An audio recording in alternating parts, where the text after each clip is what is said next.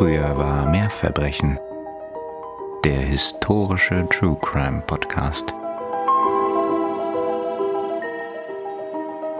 Paris am Morgen des 24. August 1572. Es ist ein Sonntag und ein Kirchgänger ist auf dem Weg zum Gottesdienst. Da sieht er etwas auf den Straßen von Paris, was ihn so sehr verstört, dass er auf dem Absatz kehrt macht und wieder nach Hause geht. Und falls ihr auch wissen wollt, was er nun gesehen hat, begrüßen wir euch hiermit zu einer neuen Folge von Früher war mehr Verbrechen. Dem historischen True Crime Podcast. Hier sind Katharina Und Nina. und wir freuen uns, dass ihr wieder dabei seid. Bei der wilden Fahrt. Genau. In dieser Folge begeben wir uns ins 16. Jahrhundert. Es ist ein etwas anderer Fall als das, was ihr auch vielleicht sonst öfter hört in diversen True Crime Podcasts. Aber ich fand ihn nicht weniger spannend und ich bin mal gespannt, ob du ihn kennst und ob ihr ihn kennt. Ich bin wirklich gespannt. Ich meine, der Zeitraum, ja, wir schauen mal. Warum mich dieser Fall so fasziniert hat oder warum mich diese Ereignisse so fasziniert haben, ist nicht nur, weil eine der Hauptprotagonistinnen so heißt wie ich, Katharina. Natürlich. Erster Hinweis, natürlich. Sondern auch noch, weil ich finde, in der Popkultur gibt es einige Anspielungen, die in die Richtung gehen und die einem einen, zumindest einen gewissen Eindruck vermitteln, wie es dort sich zugetragen haben könnte. Alles natürlich im Konjunktiv. Und ich spreche hier von Game of Thrones. Da gibt es eine sehr legendäre Folge in der dritten Staffel, die sogenannte Rote Hochzeit. Da geht es ziemlich rabiat zu und viele der Hauptrollen sterben, mehr oder weniger brutal. Und dieser vorliegende Fall und die Ereignisse erinnern mich etwas daran. Zusammen mit den Ereignissen am Ende des Buches Das Parfum von Patrick Süßkind. Äh, Ja, also ich habe ja schon eine Ahnung, als du die Rote Hochzeit erlebt hast. Das hat mir ja schon so einen Hinweis gegeben. Mal schauen, ob ich richtig liege. Wenn du schon immer eine Symbiose aus Patrick Süßkinds Das Parfum und der Roten Hochzeit erleben wolltest, dann bist du hier jetzt und heute genau richtig. Na dann, spann uns nicht länger auf die Folter. Der Kirchgänger, von dem ich berichtet habe, ich habe seine Erfahrung in einer Quelle gelesen, die überliefert ist aus diesen, von diesen Ereignissen, der berichtet, dass er auf Leichen und Blut traf, dass die Straßen hinunterfloss bis in die Seine, so wird erzählt. Tausende von Menschen sollen dort zu Tode gekommen sein an diesem Tag oder an dem Abend zuvor. Was er sonst noch erlebt, das waren wahrscheinlich auch Mobs, katholische Mobs, die auf protestantische Menschen Jagd machten. Im Endeffekt eine Auseinandersetzung zwischen Katholiken und Protestanten, den in Frankreich sogenannten Hugenotten. Dann weiß ich auch, wovon wir reden. Die Zahlen schwanken ganz stark, aber am Ende sollen in Paris wahrscheinlich so um die 6000 Menschen zu Tode gekommen sein. In ganz Frankreich noch mehr, aber dazu kommen wir später. Das Dramatische ist, dass eigentlich alles hätte so schön sein können, wie so oft im Leben. An den Tagen zuvor, am 18. August, war eine Hochzeit. Die Hochzeit war Anlass, warum viele der Beteiligten sich in der Stadt aufhielten. Eine Hochzeit ist ja eigentlich immer eine schöne Angelegenheit, würde man meistens meinen. Außer man ist Teil einer Dynastie oder eines Adels- oder Königsgeschlechts. Ja. Dann kann das schon mal sein, dass es eher eine politische Handlung ist, die man vornimmt und die romantische. Ja, und außer man lebt im 16. Jahrhundert. Ja, genau. Die romantische Hochzeit ist ja eh eine Erfindung der Moderne, aber das wäre ein anderes Thema. Im Grunde war eigentlich ein schöner Anlass geplant, nämlich die Hochzeit zwischen Margarete von Valois und Heinrich von Navarra. Margarete von Valois war Tochter von Katharina di Medici, von der hast du vielleicht schon gehört. Natürlich. Am 18. August 1572 sollte sie nun vermählt werden. Margarete von Valois war die jüngste noch lebende Tochter von Katharina von Medici und damit auch die jüngste Schwester vom regierenden König, Karl IX. von Frankreich. Und Katharina von Medici entstammte einer sehr bekannten, einflussreichen Florentiner Familie. Sie war damals vermählt worden, selber aus politischen Gründen, aus Machtgründen, dadurch, dass sie nicht nur einer wirklich mächtigen Handelsfamilie entstammte, sondern zu dem Zeitpunkt auch Angehörige von Papst Clemens VII. war. Die Tochter nun von Katharina war natürlich wie ihre Mutter, und bei dieser Familiengeschichte verwundert es nicht, Katholikin. Und Heinrich von Navarra war Protestant. Das sollte natürlich ein Zeichen sein. Das war keine normale Vermählung in dem Sinne, noch nicht mal eine normale dynastische Vermählung. Es handelt sich um eine eher politische Hochzeit. Was aber ja für die damalige Zeit auch nicht unnormal war. Genau, aber die auch gleichzeitig noch um etwas mehr war, weil es hier darum ging, Katholizismus und Protestantismus auch nach außen hin wieder miteinander zu vereinen, beziehungsweise eine gewisse Entspanntheit in diese Beziehung reinzubringen. Weil wir dürfen nicht vergessen, wir befinden uns hier im 16. Jahrhundert. Genau. Wir wissen aus Deutschland, was in dieser Zeit reformatorisch passiert ist. Ähnlich ist es in Frankreich. Das heißt, das war schon eine sehr medienwirksame Hochzeit, die hier stattfinden sollte. Mhm. Am 18. August 1572 wurde geheiratet, wohl vor Notre Dame de Paris, Ah, ja. die bis heute bekannte Kathedrale von Notre Dame. Auf der anderen Seite war diese Vermählung, die am 18. dann stattfand, vielleicht ja auch Teil eines ausgeklügelten Plans, vielleicht nur ein Vorwand, um die Protestanten nach Paris zu locken, weil wie wir am Anfang gehört haben, sind gerade Protestanten später umgebracht worden und zwar auch gezielt umgebracht worden. Mhm.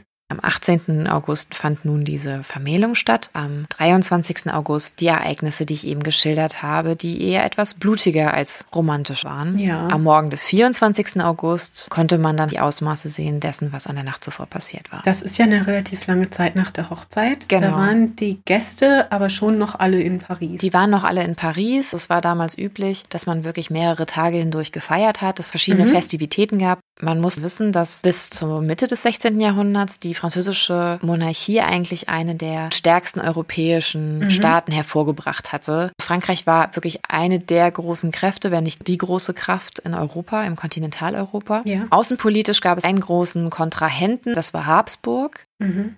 Wenn wir nun weiter in die Vorgeschichte dieser blutgetränkten Nacht einsteigen, gab es halt auch ab Anfang des 16. Jahrhunderts die uns bekannten Reformationsversuche der katholischen Kirche. Wir wissen ja, Martin Luther schlug seine 95 Thesen in die Tür der Schlosskirche zu Wittenberg. Das war 1517. Das breitete sich dann aus und er fand auch Gleichgesinnte in anderen europäischen Ländern. Es gab am Anfang auch über verschiedene Länder hinweg Sympathisanten zu dieser reformatorischen Bewegung. Das war ja keine, das war ja nicht per se etwas, was verdammt wurde, sondern was erstmal auch durchaus teilweise auf Sympathien stieß. Ja, es war ja auch nicht unbegründet zur damaligen Zeit. Also politisch betrachtet natürlich. Genau, und erst mit der Zeit entwickelte sich bei den Monarchien eine gewisse nicht nur Vorsicht, sondern auch Angst vor diesem Protestantismus. Mhm. Das hat damit zu tun, dass die Monarchien ganz klar eng verknüpft waren mit der Religion. Nicht so säkularisiert, wie wir es später oder wie wir es auch heute kennen, dass Mhm. Kirche und Staat eigentlich getrennt sein sollten, sondern Kirche und Ja. Staat waren in einer Form der Personalunion. Es war schon so, dass es auch wirklich eine Art göttliches Selbstverständnis gab. Ja, genau. Die waren ja äh, Herrscher von Gottes Gnaden. Und das war extrem wichtig. Und wenn du dann überlegst, dass dieses Geisteskonzept, auf deren Grundlage die Definition deiner Macht Mhm. steht, in Frage gestellt wird, weil da Menschen sind, die sagen, ja, wird ein bisschen unruhig. dann könnte man schon ein bisschen nervös werden. Ja. Ich fühle mich jetzt mal selber in so einen absolutistischen Herrscher hinein. Man würde so ein bisschen nervös werden, wenn man merkt, okay, die sägen da gerade an meiner Rechtfertigungsgeschichte. Ja, und da wird dein Herrscheralltag einfach ungemütlich. Ja, das ist plötzlich so gestresst, ja. Auf jeden Fall führte das dann relativ bald auch schon dazu, dass zum Beispiel 1535 schon das erste Mal Protestanten aus Paris verbannt werden sollten und verbannt wurden. Mhm. In Frankreich spricht man von Hugenotten, das hatte ich eingangs schon erzählt, also den französischen Protestanten, aber auch hier, wie bei so vielen Begriffen in der Geschichte, zum Beispiel Germanen, Kelten und anderen, von außen aufgetragene Ah, der Gruppenbezeichnungen Klassiker. War das keine homogene Gruppe, sondern auch sehr heterogen. Dieser französische Protestantismus, vielleicht nur für den Hintergrund, der war vor allem eher geprägt von den Schriften von Johannes Calvin, also dem Calvinismus. Diese Bezeichnung existierte auch in der gebräuchlichen Form, soweit ich gelesen habe, seit 1560. Okay. Wir wissen jetzt in Frankreich, es gibt außenpolitische Geklüngeleien und es gibt außenpolitische Machtansprüche, die leider nicht realisiert werden können. Nämlich die Habsburger haben die Macht im zentralen Europa weiterhin ganz stark, weil sie nun mal im Heiligen Römischen Reich an der Macht sind. Auf der anderen Seite gibt es innenpolitisch beziehungsweise innerlich diese Reformationsbewegung, der man sich stellen muss. Und dann gibt es noch interne Rivalitäten, die es im Königshaus in Frankreich gab, also dynastische Probleme. Und jetzt kommen wir zu den juicy Details eines Königslebens. Gut. Ich hatte schon von Franz I. erzählt. Das war der König, der ganz am Anfang des 16. Jahrhunderts dort auf dem Thron saß. Und nun kam sein Sohn Heinrich II. von Frankreich an die Macht. Der starb aber schon 1559 bei der Ausübung eines seiner Lieblingshobbys. Aber das ist eigentlich nicht schlecht. Ja, das stimmt. Also nicht unbedingt der Fall, wenn ich mich recht erinnere, aber äh, eigentlich schön, da etwas zu sterben, das man gerne tut. Er starb leider nicht sofort, sondern er starb nach qualvollen Stunden. Es war nämlich so, er war ein großer Fan des Tjostens. Das ist äh, quasi die spätmittelalterliche Version des Paddleboardings mit Pferd. Also das ist eine interessante Beschreibung, ja. Ich würde es mal als Hip-Sportart bezeichnen. Ja, voll. Und auch ein Sport der Reichen und Schönen, zumindest der Reichen. Heinrich jostete gegen einen Kontrahenten und leider trafen die beiden aufeinander und ein Splitter der Lanze seines Gegners Oh, bohrte sich durch sein Visier hindurch in sein Auge. Wahrscheinlich so bis zu seinem Gehirn durch. Oh. Das war wohl nicht sehr schön. Kann man sich auch vorstellen. Gott. Problem bei der Sache, der Mann lebte halt noch und hatte immense Schmerzen. Er litt leider jetzt einige Stunden. Die versuchten auch noch alles, um den Splitter zu entfernen, die Wunde in irgendeiner Form zu versorgen, aber er starb aufgrund dessen. Ja. Sein Sohn Franz II., den erwischte es noch schlimmer. Der regierte nämlich selber nur ein Jahr lang und starb dann an einer Ohreninfektion. Ja, und war der nicht noch ganz jung? Ja, der war sehr jung und der war übrigens mit Maria Stuart verheiratet. Wir erinnern uns, kleiner Exkurs, Maria Stuart, ebenfalls Katholikin, großes Problem mit protestantischen Briten später in ihrem Leben, Oh ja. hatte Franz II., selber immer noch Katholik, wir reden von französischen Königen, geheiratet. Aber ich glaube, viel gesehen haben die sich nicht, weil der junge Mann starb nun mal. Es war, glaube ich, auch nicht so wichtig, sich zu sehen. Das war ja auch eine politische Hochzeit. Ich meine, das waren ja noch Kinder, tatsächlich. Er war auch ein Sohn von Katharina di Medici und Heinrich II. Und mit dessen Tod kam sein Bruder Karl IX. auf den Thron. Und Karl IX. war erst zehn Jahre alt bei Thronbesteigen. Mhm. Zu jung, um selber zu regieren. Was passt dann besser, als die eigene Mutter als Regentin einzusetzen? Ich bin sicher, sie hatte nicht unbedingt was dagegen. Soweit ich gelesen habe, gab es noch andere Herren, die im Gespräch waren, aber Katharina setzte sich durch und wurde somit Womit wir übrigens wieder bei Game of Thrones wären, oder? Genau. Und wurde die Regentin ihres Sohnes. Zur Erinnerung, wir haben außenpolitisch den Streit mit Habsburg um die Vormachtstellung auf dem Kontinent. Wir haben innenpolitisch die Reformation, die immer weiter nach vorne dringt. Wir haben nun einen sehr jungen König, eine Mutter, die eigentlich Und regiert. die sicherlich nicht unbeeinflusst war von ihrer Familie. Natürlich nicht. Die Geschichte der Medicis ist sowieso eine Geschichte von Macht und Machtmissbrauch. Aber auch wirklich spannend. Also wer Zeit hat, gerne nochmal nachlesen. Und gleichzeitig gab es auch innenpolitische Probleme, weil es natürlich immer wieder auch Familien gab, adlige Familien gab, die Ansprüche an die Macht stellten. Und diese gesamten Konflikte verursachten ungefähr mit dem Machtantritt von Heinrich II. eine ziemliche Staatskrise, die man beobachten kann in Frankreich. Also keine so einfache Situation, in die wir nun eintauchen. Dieses Zerren zwischen Königshaus, Katholiken und Hugenotten ist nun mal eins, was dazu führte, dass es Mhm. eine sehr unsichere Zeit war, die politisch eher instabil wirkte. Und es ist nicht ganz verwunderlich, Ja. wenn man weiß, was später passierte. Katharina versuchte tatsächlich zwischen radikalen Katholiken, aufstrebenden Protestanten immer mal wieder auch zu vermitteln. Das kann man nicht abstreiten. Aber tatsächlich war sie vor allem getrieben durch das Bewusstsein für Macht und Machterhalt. Wenn es ihr so schien, als wäre die größte Macht gerade dann zu erlangen, wenn man sich mit den Protestanten gut stellt und keinen Krieg gegen sie führt oder nicht gegen sie sich irgendwie auflehnt, dann machte sie das. Wenn sie aber merkte, okay, ich bin stark genug, ich habe auch genug Manpower und Moneypower, ich kann nun einen Krieg anfangen, dann machte sie auch das. Also sie ist da relativ, ich würde sagen, pragmatisch. Opportunistisch. Gut, es gibt natürlich auch Theorien, die sagen, sie war selber wiederum auch beeinflussbar von anderen Kräften. Aber so richtig beurteilen, glaube ich, können wir das nicht zweifelsfrei.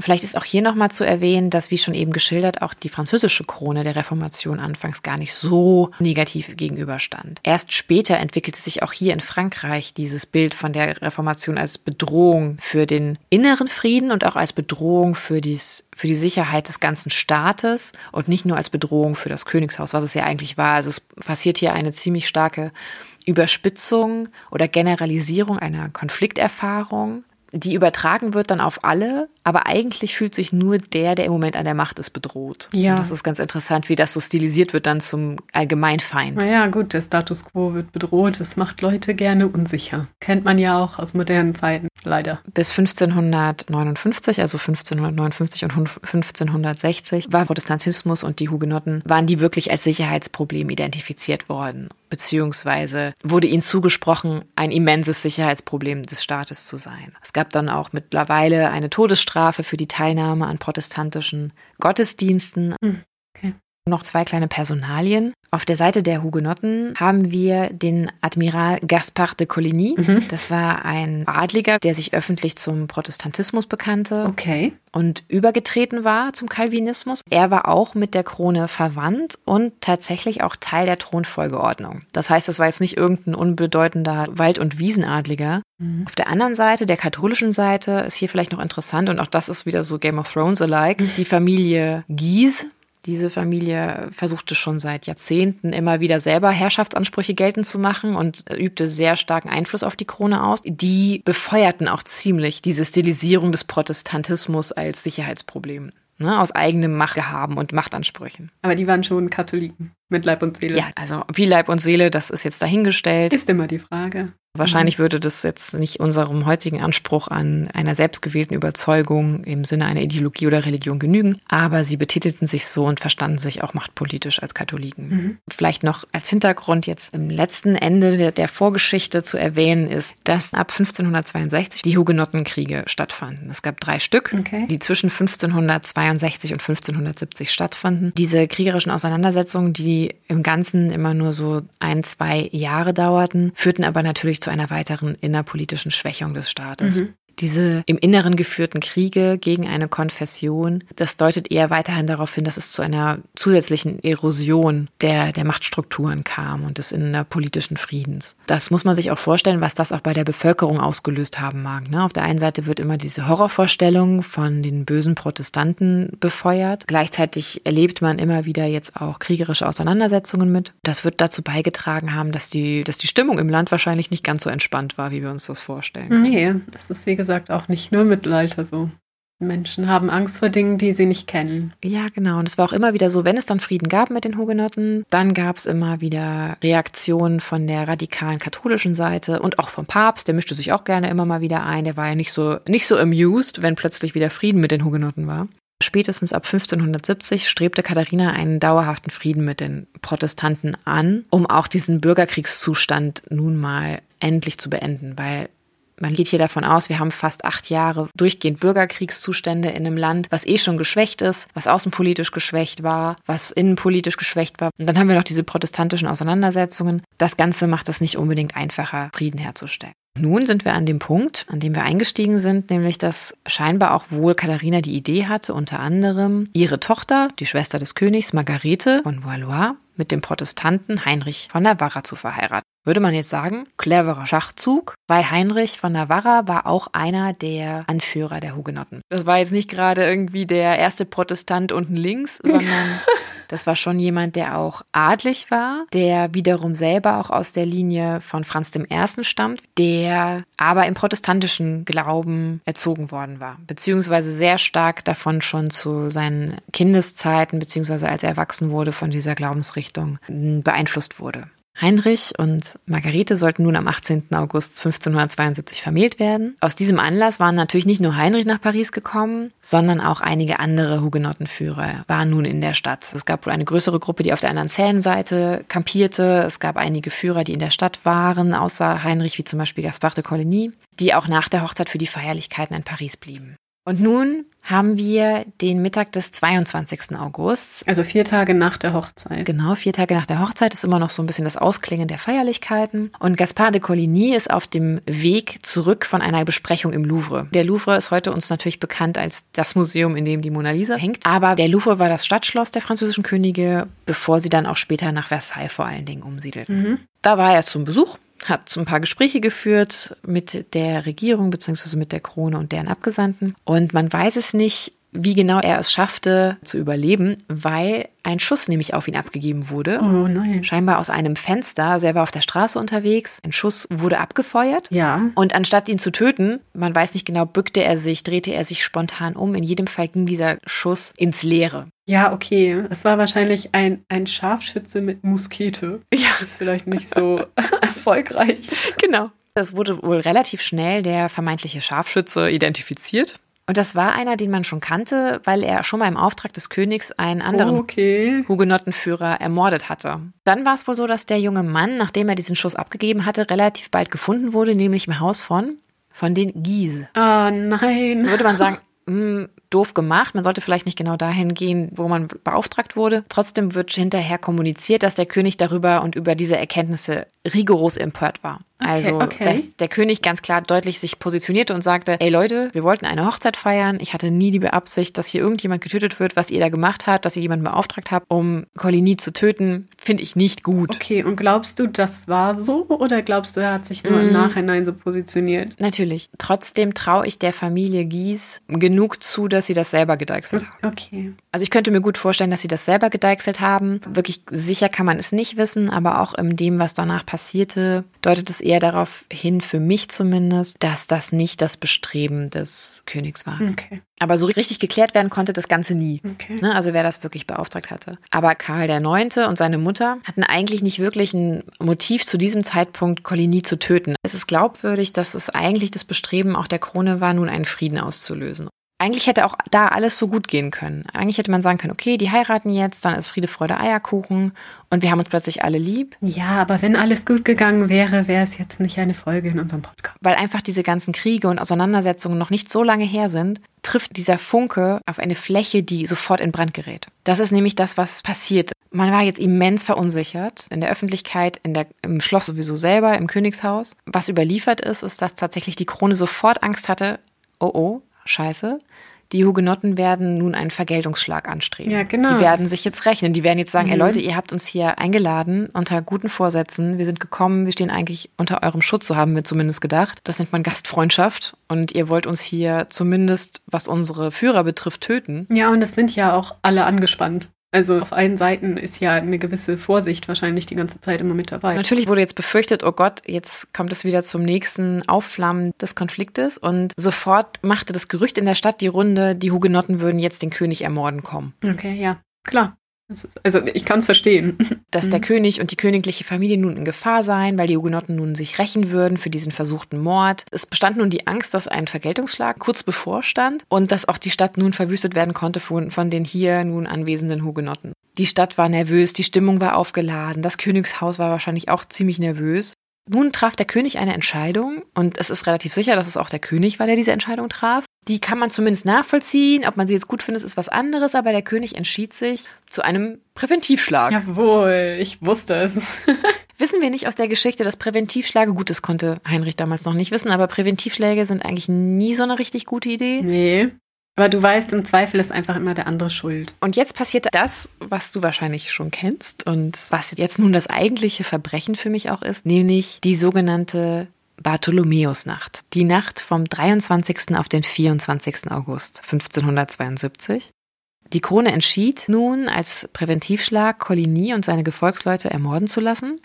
Und diese Entscheidung und auch diese Durchführung wird als sogenannte Première Saint-Barthélemy bezeichnet, also die erste Sankt Bartholomäus. Ach, okay. Das hat damit zu tun, Mhm. und das ist jetzt auch gleich der Punkt, den ich so spannend finde. Es gibt noch eine zweite, Sankt Bartholomäus. Und die zweite ist eigentlich das Fatale und das, was so an der menschlichen Natur kratzt. Es trug sich nun zu, dass die königlichen Kräfte in der Stadt zunächst die Stadttore schlossen und dann die Stadt durchkämmten und auf der Suche waren nach den Hugenottenführern. Auch da gab es wohl schon zahlreiche Verletzte und auch schon vereinzelt Tote, einfach als diese Truppen durch die Stadt zogen. Eine Gruppe, wohl auch um einen Herrn Gies, Ach, wen verwundert es, ermordete nun Coligny. Ich habe teilweise gelesen, dass Coligny mit einem Kopfschuss ermordet wurde. Bei anderen Quellen steht, er wurde erstochen. Worin sich alle einig sind, Coligny, der jetzt dieses Attentat vorher überlebt hatte, starb nun in der Nacht und Oh. wurde, ja, und wurde kopfüber aus seinem Haus auf die Straße geworfen, also der Oh. Leichnam. Danach machte man sich auf den Weg, die anderen und übrigen Hugenottenführer zu ermorden. Dann passierte eigentlich das wirkliche Drama dieser Nacht.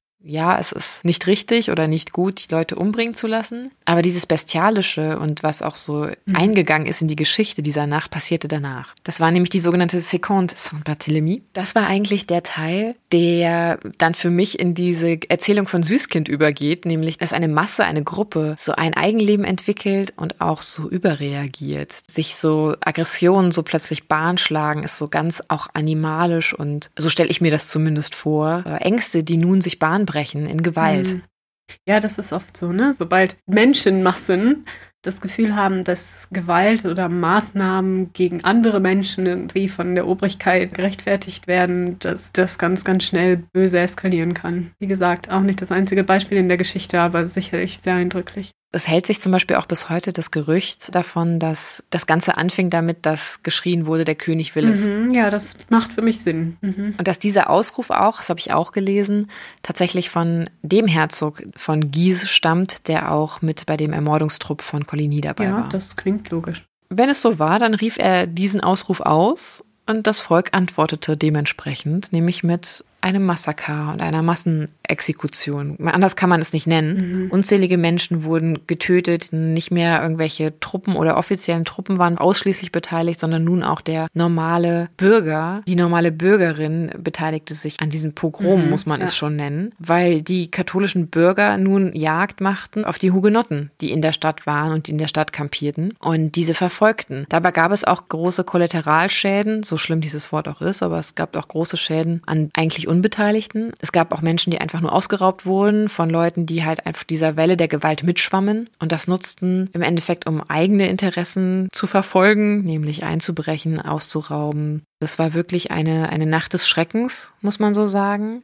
Ich möchte, um da einen Eindruck zu gewinnen, einmal vorlesen, was wir haben nämlich einen Bericht zum Beispiel. Es gibt einige Quellen tatsächlich, unter anderem, die erzählen von dem, was in der Nacht passierte. Unter anderem ein Bericht eines Schweizers, Franz Hottomann, der ein bekannter Rechtsgelehrter war, aus Basel stammend, der am Hofe des Königs von Navarra Rechtsgelehrter war zu der damaligen Zeit. Franz Hottomann schreibt später tatsächlich über diese Nacht.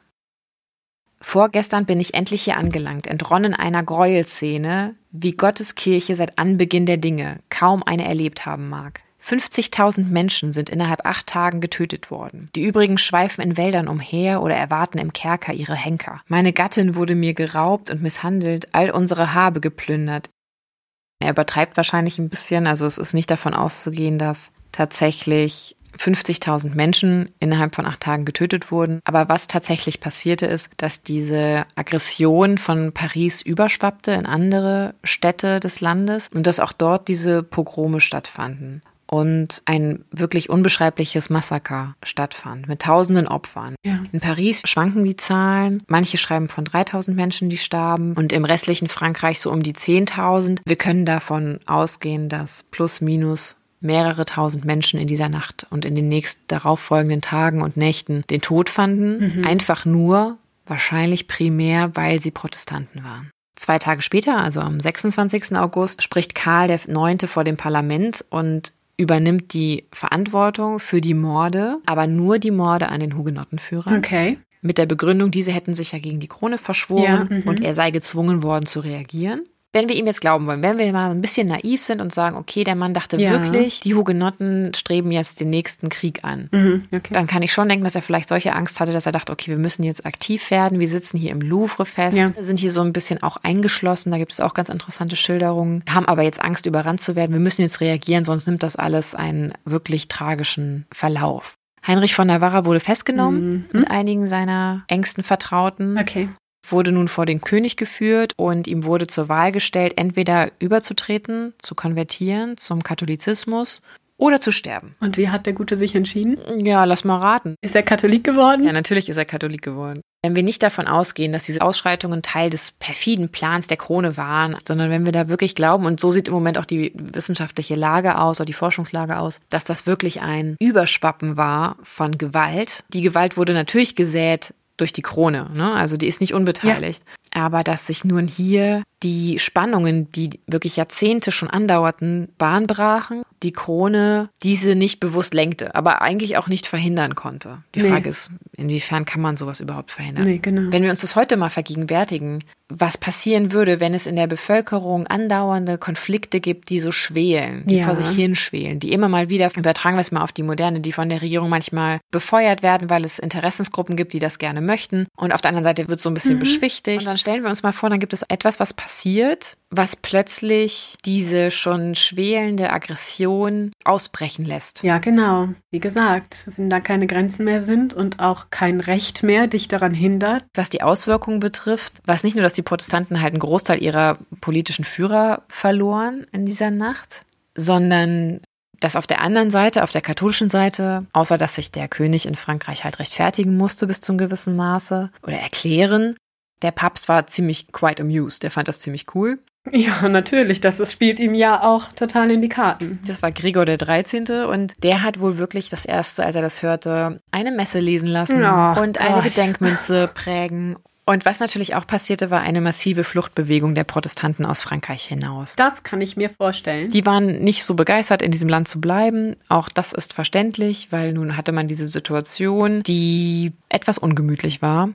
Und es führte nicht nur zu größeren Fluchtbewegungen, sondern auch zu einigen, die wieder jetzt konvertierten. Also vielen Konversionen. Man kann davon ausgehen, dass um die 200.000 Hugenotten das Land verließen und 200.000, verschiedene andere wow. Länder übersiedelten, von den Niederlanden, Preußen bis in die Schweiz. Das hatte auch teilweise große Konsequenzen für das Land, weil die Protestanten oft einer sehr gebildeten und auch solventen Schicht entsprangen. Ja. Das ist natürlich nicht immer ganz so vorteilhaft Ja. für ein Land, wenn so eine Wirtschaftselite Mhm. das Land verlässt. Aber das ist eine andere Geschichte. Was vielleicht noch ganz interessant ist, Coligny wurde dann später nachträglich im Oktober, also wir hatten seinen Tod im August und im Oktober wurde er nachträglich zum Tode verurteilt. Ja, natürlich. Er war ja eigentlich böse und er wollte sich gegen die Krone verschwören. und dann hat man ihn ja auch nur hingerichtet und nicht ermordet. Genau. Heinrich von Navarra, auch der, wie wir schon gesagt haben, trat dann zum Katholizismus über. Er würde noch weitere Male in seinem Leben die Konfession wechseln. Es war nicht das letzte Mal. Er würde später einer der beliebtesten, ruhmreichsten Könige Frankreichs werden, nämlich Heinrich IV. Und zu der Zeit war er katholisch oder, oder protestantisch? Als er König wurde, war er mal kurzzeitig protestantisch. Dann merkte er aber, da kommt er nicht so weit mit und das macht ihm viel zu viele Probleme. Als Katholik kamst du als König zu der Zeit zumindest ein bisschen weiter in diesem Land und dann trat er zum Katholizismus über. Was war mit Margarete? War die noch immer an seiner Seite oder hatte sich die Ehe erledigt nach diesem etwas schlechten Start? Durch ihre Mutter bekam Margarete die Chance, diese Ehe annullieren zu lassen. Also Katharina sagte, hier Margarete, Schätzelein, das ist jetzt ziemlich in die Binsen gegangen. Wenn du willst, können wir das jetzt annullieren lassen. Aber Margarete sagte, nee, ich halte da jetzt loyal zu dem. Und es wäre ihr natürlich viel einfacher gefallen, vielleicht auch für ihr weiteres Leben, wenn sie jetzt gesagt hätte, nö, ich trenne mich von dem. Nein, nein, die blieben zusammen. Vielleicht wollte sie ja auch ein Stück weit dieser Mutter und dieser Medici-Familie entkommen. Kann gut sein. Die Ehe von den beiden war nicht ganz einfach, weil Heinrich wohl immer wieder, das wurde auch nicht so richtig geheim gehalten, Mätressen hatte. Ah, ja, nun, das war zur damaligen Zeit ja auch normal. Und dennoch stand sie eigentlich relativ häufig sehr loyal an seiner Seite. Es gibt aber auch Bereiche, wo sie sich gegen ihn wandte. Tatsächlich wurde später dann die Ehe annulliert, also die blieben nicht für immer zusammen. Nachdem die Ehe annulliert wurde, also so eine klassische Scheidungsgeschichte, Mhm. haben die sich eigentlich ziemlich gut verstanden. Ja, das ist ja nicht äh, unnormal, Fand sowas. ich irgendwie ganz entzückend, dass das auch schon im 16. Jahrhundert so war. Falls ihr noch ein bisschen mehr von der Atmosphäre dieser sehr blutigen Nacht in Paris 1572 erleben wollt, kann ich euch zwei Bewegtbildinhalte empfehlen. Bewegtbildinhalte, wie schön. Einmal die Bartholomäusnacht, ja, der ist nicht schlecht. der Film mit Isabella Gianni oder halt Game of Thrones, die dritte Staffel, falls ihr ganz hart im Nehmen seid und es sehr blutig wollt. Aber ich glaube, da kriegt man einen ganz guten Eindruck davon, Mhm. Wie diese fatale Nacht im August 1572 ablief. Die Quellen, auf die ich mich beziehe, sind wie immer bei uns in den Shownotes hinterlegt. Das waren jetzt ein bisschen die Hintergründe und die Schilderungen einer sehr eindrücklichen und wichtigen historischen Nacht. Und eine Lektion in dem Wesen der Menschen.